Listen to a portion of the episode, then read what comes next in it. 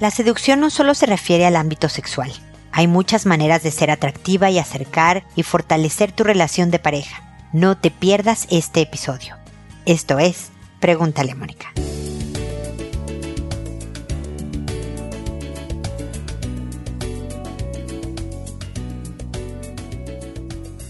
Bienvenidos amigos una vez más a Pregúntale a Mónica. Soy Mónica Bulnes de Lara. Como siempre, feliz de encontrarme con ustedes en este episodio en que me encuentran un poco cansada. Les cuento que súper tardándonos por miles de circunstancias, por fin nos mudamos. Tengo casi una semana, mañana es una semana en el departamento que espero que sea mi última mudanza, porque esta sería mi casa 10 del matrimonio por razones de eh, vivir en el extranjero y miles de cosas. Pero bueno, el cansancio se me quita cuando se trata de estar con ustedes. Esto verdaderamente me gusta, hacer, tener contacto con sus consultas y los mensajes que me dejan y demás. Por lo tanto, gracias por darme este descanso de sentarme un rato mientras eh, abría cajas y acomodaba cosas para platicar con ustedes y, y gracias por su preferencia. Recuerden siempre ir a la página www.preguntaleamónica.com. Desde ahí hacerme sus consultas del botón rojo de envíame tu pregunta y además, bueno, visitar YouTube,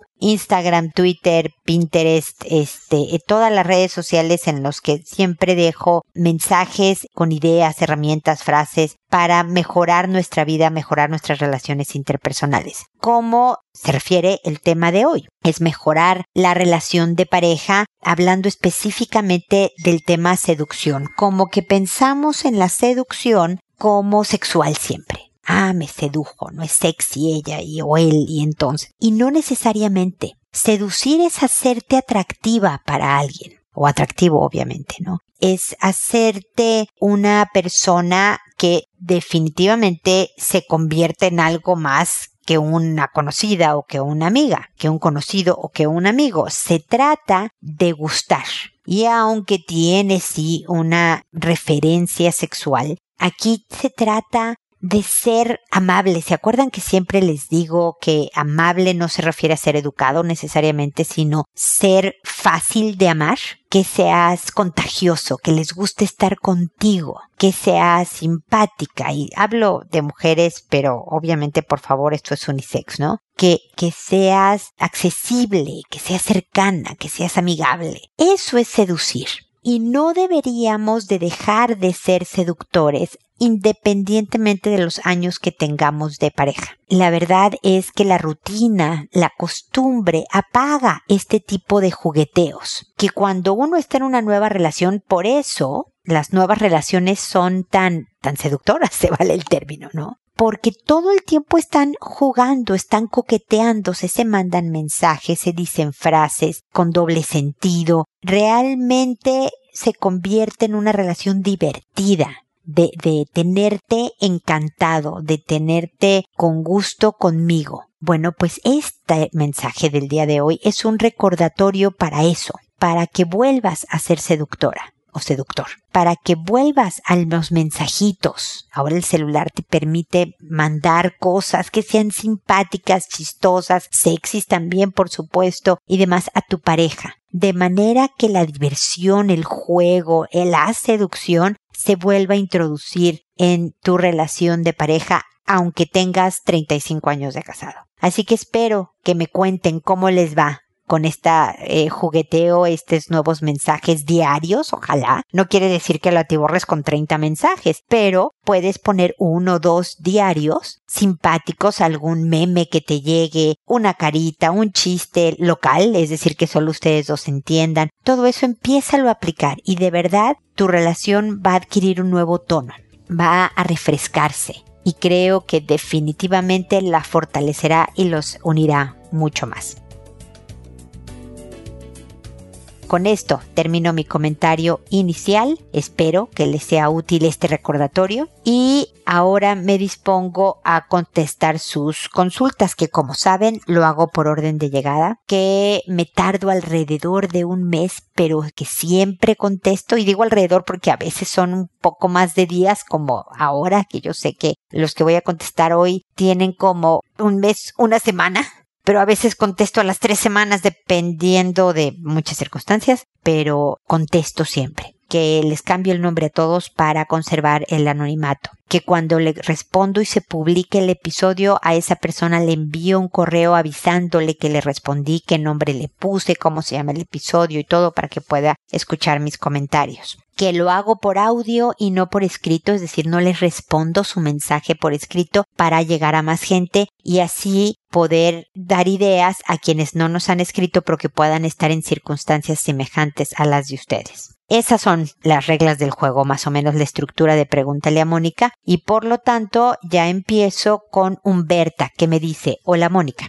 gracias por contestarme nuevamente. Tengo una niña de 13 años que desde hace mucho tiene una actitud desafiante en casa, en el colegio, con los compañeros y con sus hermanastros. Ya he buscado ayuda psicológica y la van viendo, pero su psicóloga se ha cambiado de centro y ahora empezaremos de cero con otra a partir del próximo año o sea, ahora porque este, estoy grabando en enero. El problema es que se ha acentuado todo. Está más desafiante, no le importa nada de lo que le decimos, trata mal a los profesores, no lleva los deberes al cole, segundo de secundaria. A la hora del patio pelea empujones con sus compañeros. Nadie quiere hacer grupo con ella. He hablado con cariñosa firmeza, pero no sirve de nada. Una semana bien y otra terrible. Ahora vive conmigo mi mejor amiga de la infancia, temporalmente, y su hija de también 13 años. A esta nueva niña la acosa, la abeja, habla mal de ella en el instituto. La nueva niña me dice que va diciendo que ha tenido sexo y relaciones con medio instituto solo para ser popular, cosa que es falso, porque la controlo, no sale, no van con amigos, no tiene novio. No sé qué tiene esta niña en la cabeza y no sé qué hacer.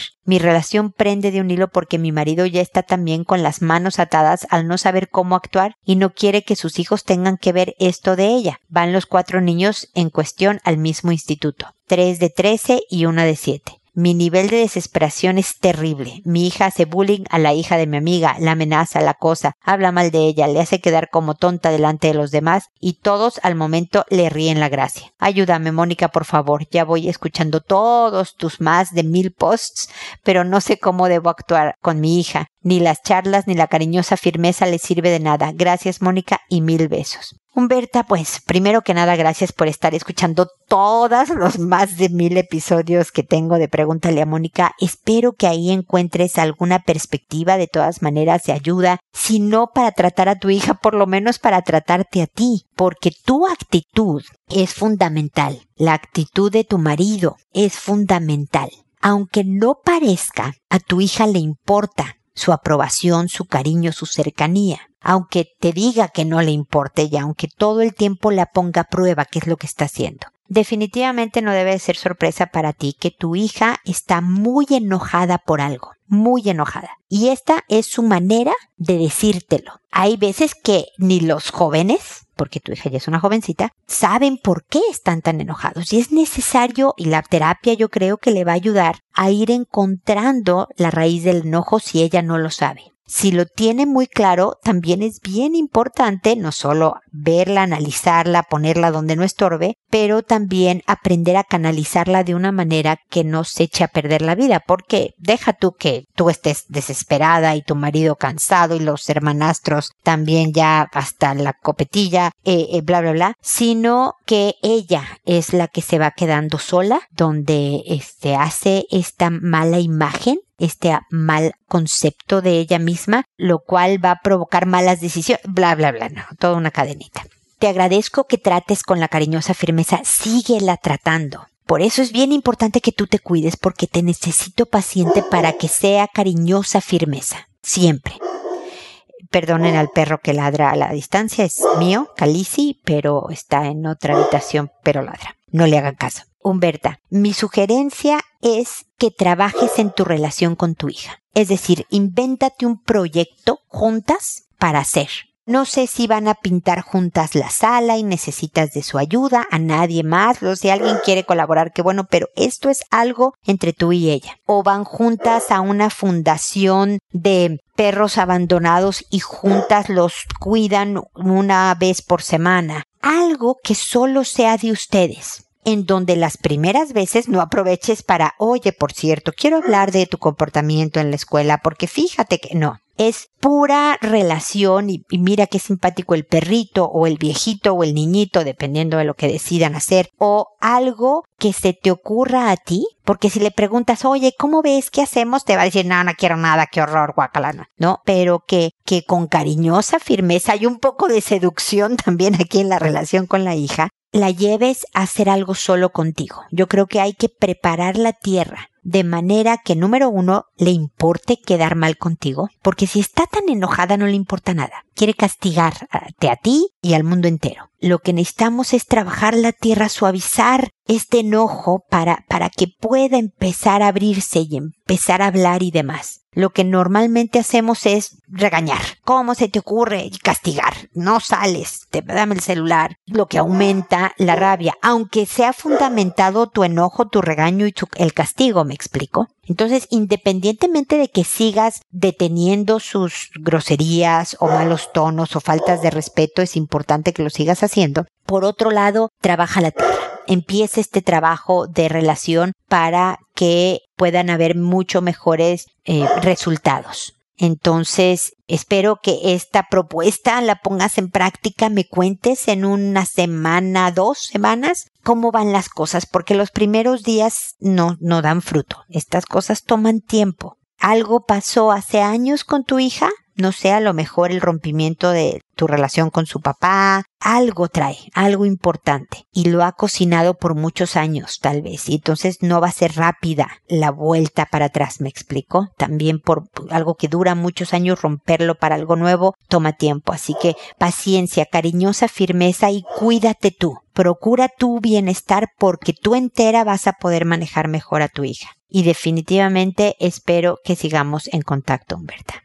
Ahora sigue Isan, que me dice que pienso algo, me lleno de maldad, le doy vuelta al tema y me empieza a dar dolor de cabeza detrás de la oreja izquierda. Definitivamente te deben de estresar muchísimo estos pensamientos, ya que el ejercicio de, de no hacerle caso a la maldad, por ejemplo, a la rabia que te da pensar algo y demás, pues es cansado, es tenso y te provoca un dolor de cabeza. Lo primero que siempre propongo, Izan, es una revisión médica, nada más para descartar que los dolores de cabeza fuertes del lado izquierdo de tu cabeza, detrás de la oreja, no tengan alguna em, razón fisiológica y no sea por esta fuerte entrada emocional de lo que me cuentas, ¿ok? Así que por favor ve al doctor, checa bien, cuéntale tal cual los pensamientos, el dolor de cabeza, todo esto, para que revise y puedas saber que estás bien, que te diga no, no hay ninguna razón física por la que te duele la cabeza, maneja tu estrés con estos pensamientos y sigue adelante. Si esto fuera el diagnóstico, que no tengas nada,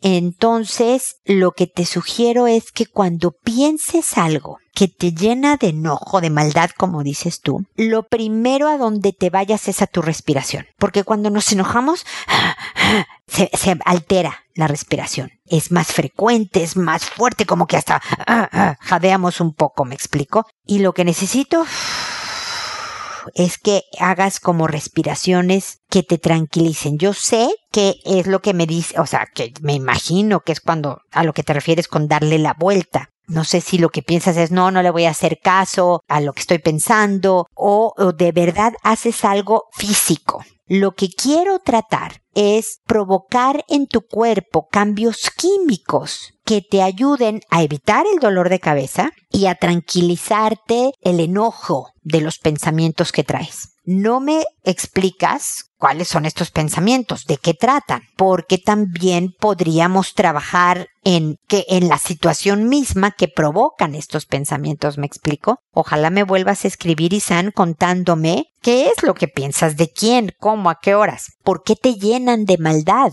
de enojo, de rabia, de ganas de venganza, de estos pensamientos, ¿no? Tal vez manejando esa raíz del problema todo lo demás se solucione. Pero mientras yo no tenga información, lo único que te puedo sugerir es, es eso. Necesito que respires. Necesito que camines. Cuando piensas en algo, te llenas de rabia, suponte que estás en la oficina trabajando, entonces, pues me imagino que puedes pararte para ir al baño, por ejemplo. Bueno, en vez de ir al baño, dale una vuelta a la manzana. de donde trabajes o en donde estés y trata, obliga tu cabeza a ver el arbolito, la florecita, eh, eh, las personas que están cruzando la calle, el cielo si está nublado, si está despejado, cómo está, si hay viento o no hay viento, de, de concentrarte en lo que ves, en lo que oyes, en lo que hueles, en tus sentidos. Es una manera de darle la vuelta pero que además provoca bienestar neurológico, Isan. Es decir, se activa el circuito del bienestar y se elevan, aunque sea por ese ratito, los índices de hormonas del bienestar, dopamina, endorfinas, bla, bla, bla. Y te ayuda a controlar estos sentimientos de maldad, como tú los llamas, y tal vez o no te dé dolor de cabeza, o te dé más corto, o te dé menos fuerte, ¿me explico? Entonces trata esta estrategia a ver si te funciona, trátala varias veces y obsérvate qué pasa contigo después de eso, si te da paz, si te pones de mejor humor, si no pasa nada y sigues enojado y demás. Y ojalá me vuelvas a escribir contándome cuáles son estos pensamientos para ver si también podemos trabajar algo por allá, ¿ok? Espero que sigamos en contacto. Juventina es ahora la que me dice, mi hijo de seis años no obedece en la escuela. Reta a las maestras y ya no sé qué hacer. Le hemos castigado, pero no le importa. Además es muy dramático y exagerado. La última vez que lo castigamos, dijo que si lo dejábamos solo se golpearía la cabeza contra la pared porque se lo merece. Dice que no puede portarse bien. Mira que está chiquito para tener esos desplantes, mi querida Juventina, ¿eh? Generalmente este tipo de conductas se dan un poco más tarde, digamos nueve años, alrededor de los nueve años, pero no importa. Parte puede ser que definitivamente tu hijo tenga un concepto negativo de sí mismo, se considere malo, y por lo tanto somos muy raros las personas, los seres humanos, todos, no solo tu hijo, ¿eh? Porque queremos confirmar el concepto que tenemos de nosotros mismos, incluso inconscientemente. Si yo digo que soy torpe, por ejemplo, sin darme cuenta me voy a estar dando con muebles y paredes y machucando los dedos, no sé si se diga en todos los países machucar, ¿no? Pero cuando se te atrapan los dedos en un cajón o en una puerta, y cada vez que eso sucede, yo digo, ah, claro, es que como soy tan torpe. Mientras que otra persona que no tiene el concepto de torpeza, si se pega con un mueble, dice, ah, me pegué y sigue adelante. No se vienen pensamientos que confirmen su concepto. Espero estarme explicando en lo que estoy diciendo. Entonces, si tu hijo dice, soy malo, y de repente hace algo en la escuela, en la casa, en... Dice, claro, es porque soy malo. Esa es una parte, el concepto que tiene de él mismo. Y otra parte es la manipulación, porque de alguna manera cuando nos portamos mal, o sea, recibimos atención por dos razones. Recibimos atención de las figuras de autoridad de la gente que nos importa, como los papás, los profesores, etcétera, ¿no? Una es cuando hacemos las cosas muy bien. Hoy organizaste tu cuarto, tu pieza, tu habitación. ¡Qué bueno, hija! Te felicito. Oye, marido, ¿viste que tu hija arregló su cuarto? O sea, es un tipo de atención juventina. Y otra es, te volviste a portar mal. ¿Cómo es posible? Estás castigado. Es que cuántas veces hemos hablado de esto. También tengo la atención de mis papás. ¿Negativa? Es una atención negativa, pero no importa. Sus ojos están en mí. Y si yo soy hijo único, la demanda de atención pudiera ser mayor si a eso me han acostumbrado. Si hay muchísimos hermanos, necesito atención porque no me pelan, eh, no me hacen caso, entonces tengo que portarme mal para que me hagan caso. Parece que solo gritando me van a hacer caso. son todas estas razones de manera que tú puedas analizar las circunstancias de tu hijo y trates de ver qué tipo de atención está pidiendo y por qué le faltaría de otra. Ese es por un lado. Por otro lado, Juventina, hay que tener una estrategia. Como solo tiene seis añitos, está en una muy buena edad para hacer el sistema de recompensa de lo que siempre les hablo en mis episodios. Que por cierto te invito a escucharlos poco a poco. Puedes desde la página a través de tu internet, creo que en Google Podcast y en Spotify y hay muchas maneras de escucharlos. Pregúntale a Mónica nada más los puedes ir oyendo porque ahí hablo mucho de educación de hijos y de relación de pareja como pudiste ver en este episodio y de crecimiento o entendimiento personal, etcétera, ¿no? Pero bueno, una estrategia que uso con frecuencia con niños especialmente chiquitos como el tuyo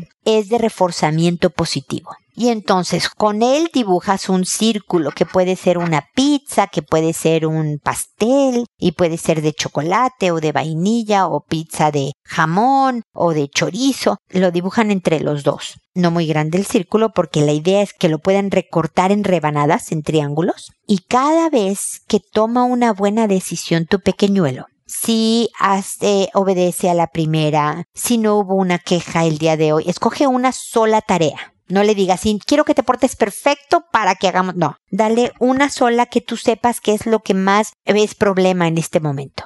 Por ejemplo, si habla grosero, ¿no? Si está hablando de una manera grosera y respetuosa, entonces pones ese concepto como la meta cada vez que no hables así, que seas capaz de tranquilizarte y hablar bien, vamos a pegar en el refrigerador una rebanada de pastel.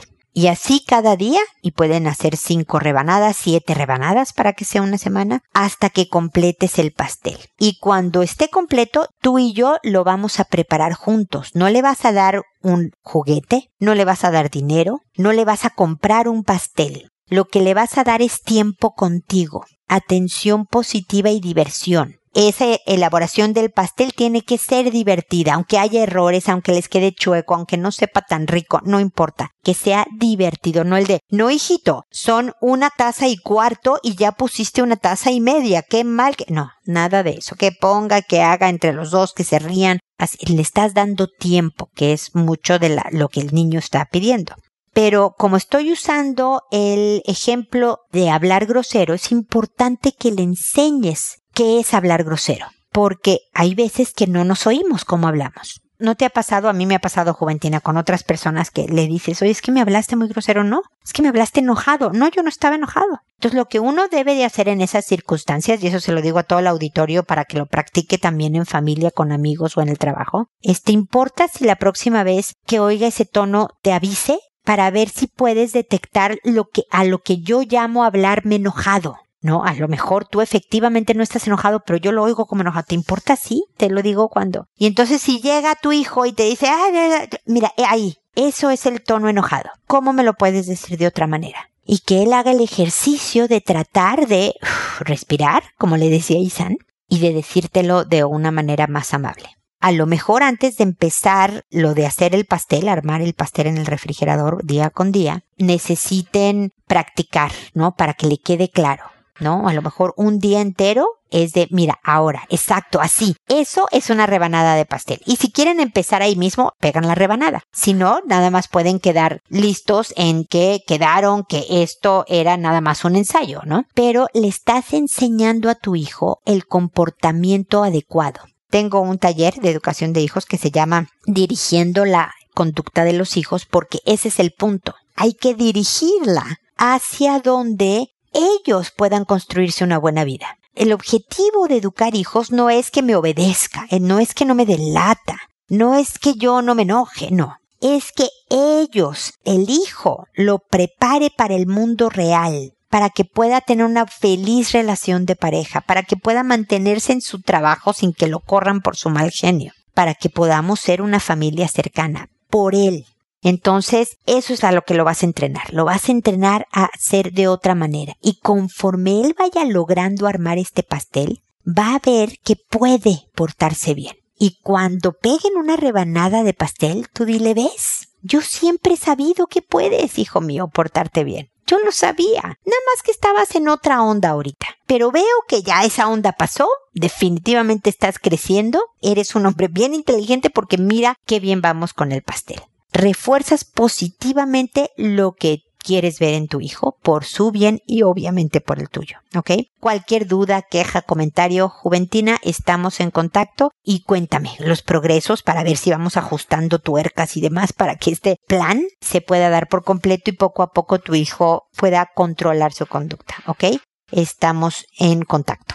Ahora sigue Cali, que me dice, hola Mónica, buen día y mucho gusto al fin. Había estado postergando mi correo para contarte mi historia. Debo confesar que llevo poco escuchándote, pero me ha ayudado mucho tus consejos que voy escuchando día a día en tu podcast. Traigo revuelto el corazón y la vida, jaja. Me enamoré, creí y volé. ¿Y qué crees? La caída dolió bastante. Pero el que me hizo caer anda queriendo levantar lo que pueda levantar.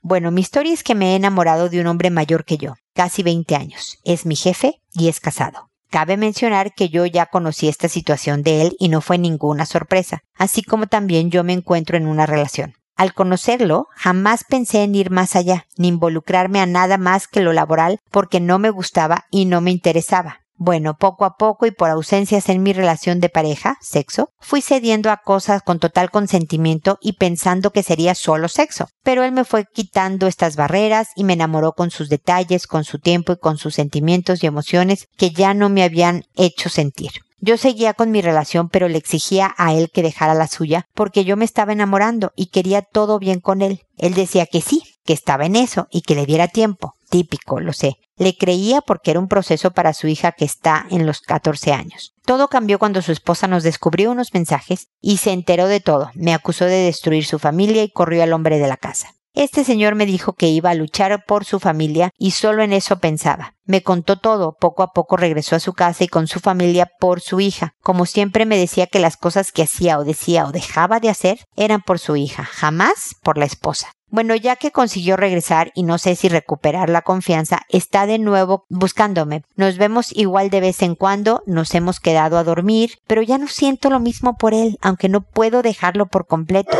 Tenemos una necesidad muy grande el uno por el otro y no podemos estar lejos. El sexo es increíble y nos conecta más. Sé que no estaremos juntos porque él dice que ahora no podemos, pero me duele no estar con él, pero también no tenerlo solo para mí. En su momento pensé dejar todo y estar al 100% con él. Dice que su hija jamás me va a aceptar y las cosas se complicaron. Ahora ya no quiero estar en una relación seria con él. Quiero enfocarme en la mía, la que ya tenía y no sabe nada de esto pero es súper difícil dejarlo y que me deje ir. ¿Qué hago, Moni? Please ayuda. Gracias por leerme. A ver, mi querida Cali. Todo depende de qué quieres en el futuro. Porque la verdad es que esta situación con él, de tenerlo muy de vez en cuando, que el sexo sea entretenido, que tengas con él cosas que no tienes con tu pareja, todo esto va a acabar desgastándose y van a terminar, porque él no va a dejar a su esposa, no va a dejar a su hija. Por otro lado, en cualquier minuto tu pareja se puede enterar o puede notar en ti algo que hagan que terminen y te quedes, como dicen en mi tierra, como el perro de las dos tortas, sin uno y sin el otro. Y la verdad es que como estás manejando las cosas, es más una deslealtad para ti en ti por la persona que eres más que para tu pareja que está siendo desleal. Él está contigo y construyendo una relación contigo y tú tienes un pie con él y un pie o un pedazo del pie con tu jefe. Y eso también es obviamente desleal. Y bueno, eres desleal con tu jefe también porque pues le exigías cosas que tú no estabas haciendo en la misma medida, etcétera, etcétera. Pero lo que más me preocupa es eso. ¿Quién eres tú que te permites no ser leal contigo misma? Yo creo que es aquí donde puedes encontrar la voluntad para de verdad concentrarte en la relación que tiene futuro, que es la que tienes con tu pareja. El ser leal contigo misma pudiera ser el motivador para terminar definitivamente con tu jefe, porque es por tu bien, el que construyas algo más sólido es por tu bien que seas capaz de tener autocontrol, digamos, de decir, aunque me parezca increíble, el estar estos minutos contigo no construye en mi vida y mantenerte. Es por quien eres tú, más que porque tu pareja se entere o no, más que porque el otro le diga o no a su esposa o se vuelva. No, no, no, es por ti, Cali creo que aquí se necesita eso, esa fuerza para no hacer lo que quieres, sino lo que debes. La manera en que hacemos en ocasiones lo que debemos y no lo que queremos, construye más felicidad que solo hacer lo que queremos. Porque es más estratégico, estás construyendo cimientos que finalmente te van a dar más felicidad. Así que piensa local y te estoy ahorita nada más aventando un tema de reflexión para ver si en ti surge una motivación de decir qué estoy haciendo. O sea, fue entretenido mientras duró, pero a visión a largo plazo esto no me va a dejar más que ese dolor de cabeza de la caída, de una segunda caída. para él, tu jefe, es muy cómodo tenerte. Tiene a la señora, a la hija, y luego tiene la diversión por este lado. Tú tienes aquí mucho más que perder y es importante que te cuides en ese sentido para no, no perderlo. ¿Ok? Espero que me vuelvas a escribir con tus reflexiones y que sigamos en contacto. Lisandro me dice, a lo largo de los años de relación, 10 años, hemos pasado por diferentes cosas, dentro de los cuales se encuentra vivir juntos. Llevamos alrededor de 7 años viviendo juntos, todo se ha vuelto muy difícil desde entonces. El problema es que dentro de este tiempo hemos perdido la confianza por diversas razones, y esto ha perjudicado notablemente estos años de vivir juntos. Actualmente amo mucho a mi pareja. Planeamos tener una casa. Esto es dar un nuevo salto. El problema entra en si verdaderamente sea recomendable dar este salto. Para ser sincero, tengo un poco de miedo. No me da confianza, no me proyecto, pero la amo. He resumido mucho esta historia. ¿Qué es lo recomendable hacer en este tipo de problemas? Imagino que estas problemáticas son comunes en parejas jóvenes. Nosotros tenemos buena comunicación, pero de esto no puedo hablarle. Y cada vez es más difícil ya que ella se muestra muy entusiasmada y feliz. No quiero arruinarle las esperanzas. Saludos desde la distancia. Hola, Lisandro. Mira, la verdad es que dar ese salto para mantenerla contenta, para no apagarle el entusiasmo, puede ser muy riesgoso porque te va a o sea, puede surgir en ti todo este sentimiento de desconfianza y de no proyectarte. Para que una relación camine, es importante ir zanjando, ir arreglando ciertos temas que los atoran. Entonces, si tienen buena comunicación, si llevan juntos 10 años, es bien importante el que puedas hablar con ella de esto y dile, o sea, si no podemos hablar de esto, ¿qué va a pasar más adelante con temas también cruciales como a lo mejor hijos o como, ¿no? Lo que pueda venir en el futuro. Te voy a decir cosas, explícale Lisandro, que a lo mejor no te encanten, querida pareja. Pero tenme paciencia y trata de entender desde mi personalidad, no desde cómo tú ves las cosas, sino desde cómo soy yo, porque una pareja solo puedes sobrevivir si entiendes cómo es el otro y aceptas cómo es el otro. No como yo veo las cosas, sino entiendo cómo las ves tú, aunque no esté de acuerdo, me explicó Lisandro. Yo tengo, eh, voy a cumplir este año 30 años de casada y, y realmente no es fácil. No es fácil esta aceptación y el darte cuenta de, ay, ¿por qué hace las cosas así? O ¿por qué piensa esto cuando yo pienso esto otro que es mucho mejor, ¿no? Entonces, pero tengo que tener la confianza para decirle, sé que no te está gustando lo que te estoy diciendo, pero te lo necesito decir para que me ayudes. Porque a lo mejor nada más son los nervios de, de dar un salto más comprometedor. A lo mejor solo tengo esta desconfianza del futuro, pero que como te amo, sí quiero hacer. Entonces, ¿cómo crees que podemos manejar este tema? Porque no me estás hablando, siempre me dices que por diferentes razones tienen problemas de confianza, pero no me das detalles, por lo tanto no puedo sugerirte ideas de cómo manejar ese tema, pero ojalá me escribas nuevamente para, para ayudarte en concreto sobre eso. Pero por lo menos para la conversación prepara el terreno, me explicó Lisandro. Es decir, nada más llegues y digas, oye, quiero hablar contigo de mi desconfianza y del miedo que tengo de, sino primero prepárala en, por favor, piensa desde mis ojos. Piensa cómo soy yo, cómo es mi familia, todo lo que conoces de mí y todo esto. Es posible que cosas que te digan no te gustan, no lo hago por lastimarte, no lo hago para nada más que me ayudes. Y cuando pedimos ayuda al otro, generalmente cuando nos extiendes la mano, el otro le extiende para ayudarte a levantar. Entonces dile que lo tuyo es ayuda, no, para que no se sienta atacada. ¿Me explico? Espero que tengas esta conversación, que me cuentes cómo te va y que sigamos en contacto para ayudarte en este proceso. Dar el salto, es decir, comprar una casa juntos o tener la casa juntos, sin hablar de esto, preparar un poco la cosa, finalmente va a traer consecuencias negativas. Mi sugerencia, Lisandro, es esta conversación, pero bien preparada, bien manejada. Espero que sigamos en contacto y me cuentes cómo te fue. Y espero amigos que nos volvamos a encontrar en un episodio más de Pregúntale a Mónica. Y recuerda, siempre decide ser amable. Hasta pronto.